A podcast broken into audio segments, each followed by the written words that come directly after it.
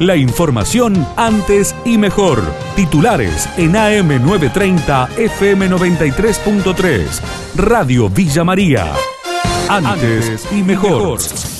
Tras la denuncia, el defensor del pueblo de Villanueva se defendió. Nicolás Morcila dio su explicación a Radio Villa María luego de que una vecina lo denunciara por realizar una fiesta violando la normativa vigente. No pasó de ser una reunión familiar, era el cumpleaños de mi hija, aseguró. No, pasó de ser una, familiar, siempre tratando de, bueno, de, era el cumpleaños de mi hija, ¿no es cierto?, de, festejar como, como uno tiene derecho, ¿no es cierto?, a hacerlo en familia y demás. Se suscitó una situación con una, puntualmente con una vecina, una vecina del barrio, por razón de que ella hizo una, denuncia considerando que él lo sacaba la cuenta por posibles autos que habían ¿no cierto?, en mi cuadra y en realidad hay autos de vecinos, autos, es habitual ese, esa abundancia de autos, pero bueno, más allá de eso, yo lo que tengo para decir es esto, que festejamos eh, con, la familia eh, y bueno, y amigos, eh, el, cumpleaños de, el cumpleaños de mi hija. Después, bueno, todo, todo el resto eh, corre por cuenta de, la, persona que hizo la, denuncia. Importante robo en una vivienda de barrio Padre Mujica. La víctima brindó detalles a Radio Villa María. Sí, yo llegué lo que es el sábado de la noche, 12 de la noche, y me encuentro que me habían reventado una reja, eh, me rompieron una luz de afuera, apagaron las luces, y bueno, los vecinos cuando sienten ruido, ven que salen la moto y piensan que soy yo. Sacaron un televisor, me sacaron la, moto que es nueva, 0 kilómetros, 40 kilómetros, una tornado negra, una bicicleta SLP, también nueva, impecable y varias herramientas de mano, que un taladro, eh, una moladora, una soldadora. Eso es básicamente lo, que me sacaron. Bueno, y más o menos de 450, 500 mil pesos. La moto era 0 kilómetros, que tiene un valor de 400 mil pesos solamente la, la moto. ¿Ya hizo la correspondiente denuncia? Sí, sí, sí, está todo, está todo hecho ya. Está todo hecho, estoy a la espera que, la policía actúe. Yo pensaba que no, pero con esto se me acercaron varios vecinos y de varios casos y me tiraron varios, varios consiguieron la misma persona que, que anda por el barrio haciendo haciendo, de la suya, como quien dice.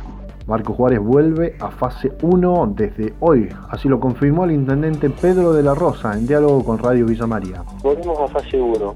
Yo ayer firmé un decreto que por 24 horas decretaba asueto sanitario y ya anoche ya nos confirmaron a través de la resolución de que Marco Juárez vuelve a fase 1. Esto ocurre por una mujer oriunda de Marco Juárez presentaba síntomas, que anduvo varios días deambulando por la ciudad, va al hospital de la Cerca a hacerse esa, el hisopado por moto propio y le da positivo.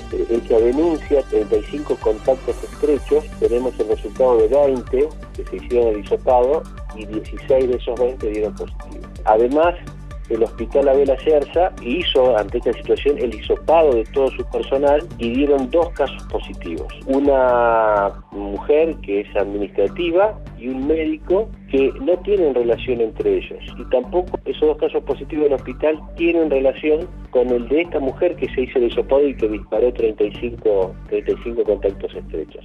Fiesta clandestina con más de 100 personas en Río Tercero, Marcos Ferrer, intendente de esa localidad, confirmó que presentaron una denuncia penal. Fue en una vivienda familiar, nosotros recibimos la denuncia de los vecinos por ruidos molestos, como habitualmente se reciben en 103, y nos encontramos con que había una fiesta de más de 100 personas, muchos menores, bueno, un cuadro bastante complejo. Eh, ya de por sí, se tomó nota de quienes estaban presentes, se buscó el responsable, se lo notificó del acta, en el caso nuestro el acta es por contravenciones, obviamente. La decisión nuestra, obviamente, es hacer una denuncia penal, hemos formulado una denuncia penal y se presentó en la fiscalía hace una hora aproximadamente. La chica que estaba, que había sido la organizadora, es una menor, ella aduce que los padres no estaban, efectivamente los padres no se encontraban en la propiedad más de 80 días sin Facundo Castro y la policía bonaerense en el ojo de la tormenta, el abogado querellante Leandro Aparicio dialogó con Radio Villa María. Hace 10 días aproximadamente, tres personas de Pedro Luro, que habían querido a la comisaría declarar y no se le tomaron la declaración, se acercan a la querella y le cuentan y le dicen que lo ven a Facundo, dicen cómo lo ven, porque salen tres personas a las 3 con los permisos para Bahía, comprar cosas en Bahía, para hacer trámite, para y pasan entre 3 y media y 4 de la tarde. Y ven que a Facundo lo sube un móvil policial sobre, estaba no al lado de la ruta, sino más contra, estaba más sobre el lado del alambrado, no pegado a la ruta. Pudieron observar todo como lo para, como suben y lo identifican.